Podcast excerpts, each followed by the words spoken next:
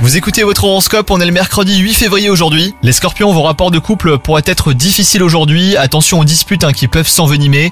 Vous devrez faire preuve de patience et de discernement afin de mettre au clair votre situation. Si vous êtes célibataire, ne perdez pas confiance en vous, hein, les scorpions.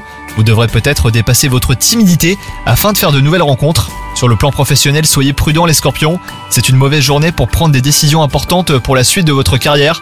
Prenez un petit peu de recul avant de faire des choix trop rapidement. Vous devrez également clarifier vos projets et vos objectifs avant de passer à l'action. Côté santé, vous aurez une bonne vitalité les scorpions. Ménagez tout de même vos forces et ne dépassez pas vos limites hein, si vous pratiquez un sport. Vous devrez canaliser votre énergie et vos émotions pour éviter les débordements. Bonne journée à vous